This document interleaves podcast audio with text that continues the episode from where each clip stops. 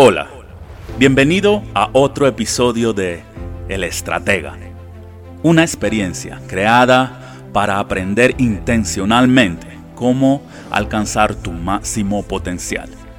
Porque no solo es decirles a las personas que no se detengan, sino decirles cómo continuar.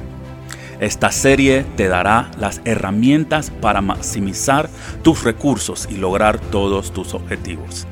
Pues si estás lleno de energía, sin una estrategia, explotarás. Un abrazo de paz y éxitos. Bienvenido a la estrategia número 11, Soñadores Prácticos. ¿Qué es para ti un soñador? Pues te digo que yo personalmente he estado soñando con tener éxito desde que tengo recuerdo. Una vez hace algunos años atrás escuché al señor Jim Rohn decir que si quieres tener éxito, entonces estudia el éxito. Y pues como yo siempre lo he deseado, cuando lo escuché a él decir esto, hice exactamente lo que dijo. Tal vez te estarás preguntando, pero ¿cómo puedo estudiar el éxito? ¿Por dónde empiezo?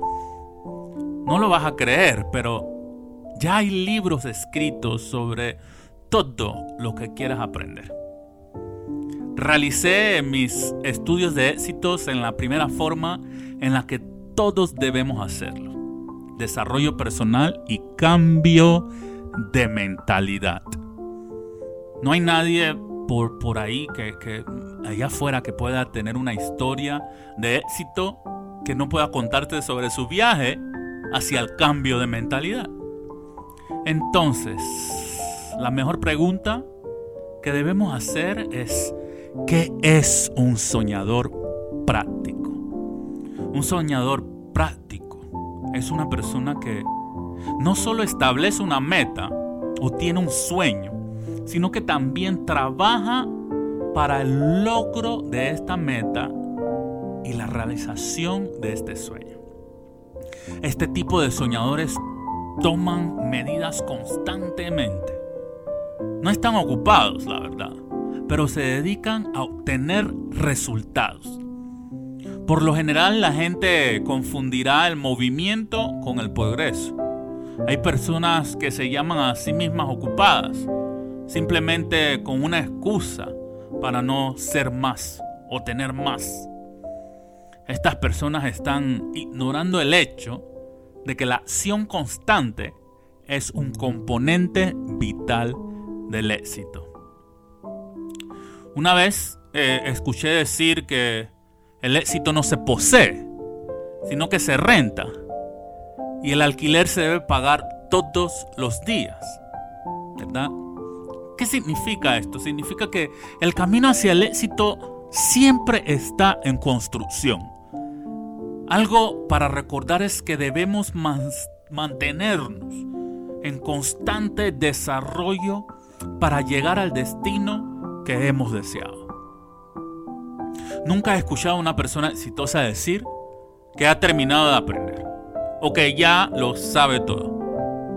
La verdad es que las personas exitosas siempre, siempre están buscando más y siempre programan tiempo para participar de más oportunidades.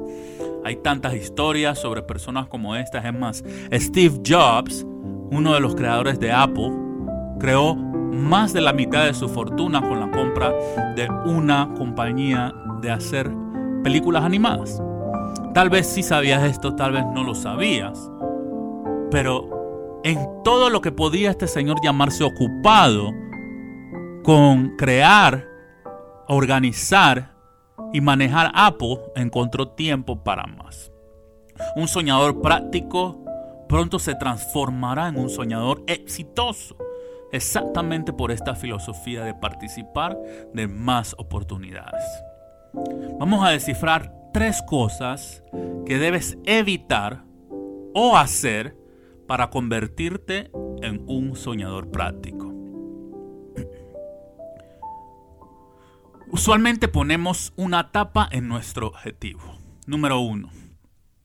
Las personas promedio solo establecen sus objetivos en función de lo que ya saben o la habilidad que ya tienen. Estas personas no irán más allá de sus pensamientos conscientes para probar o intentar cosas nuevas. Investigadores dicen que las pulgas tienen un salto vertical, el salto vertical más alto en el reino animal, en comparación con, su tamaño, por supuesto. Algo alrededor de 100 veces, 120 veces la longitud de su cuerpo.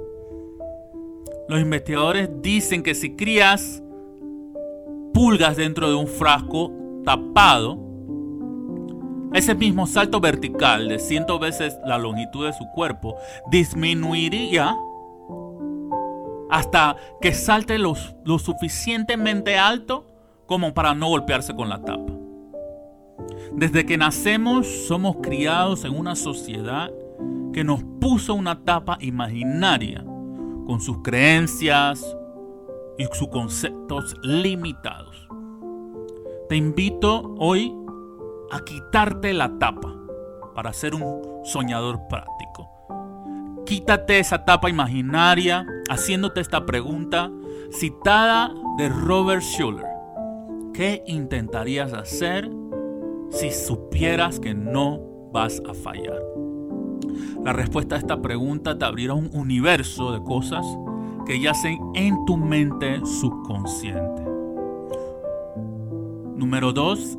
Detén estas respuestas humanas.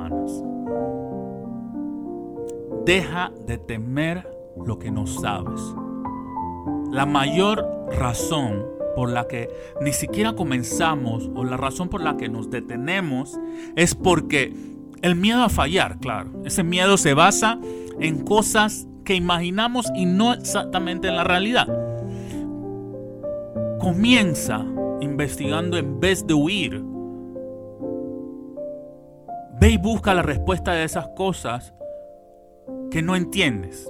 Quédate para hacer las preguntas antes de salir huyendo. Por ejemplo, los impuestos, los seguros. Hay tantos conceptos y definiciones que no entendemos y les salimos huyendo. Número dos, de estas respuestas humanas, deja de odiar lo que no puedes conquistar. Sabemos que el 95% de las personas se dan por vencidas al llegar a su primer obstáculo, ¿verdad? La mayoría de estas personas no solo renunciarán, también odiarán la oportunidad que dejaron ir comenzarán a hablar mal de algo solo porque no pudieron tenerlo. No seas como ellos.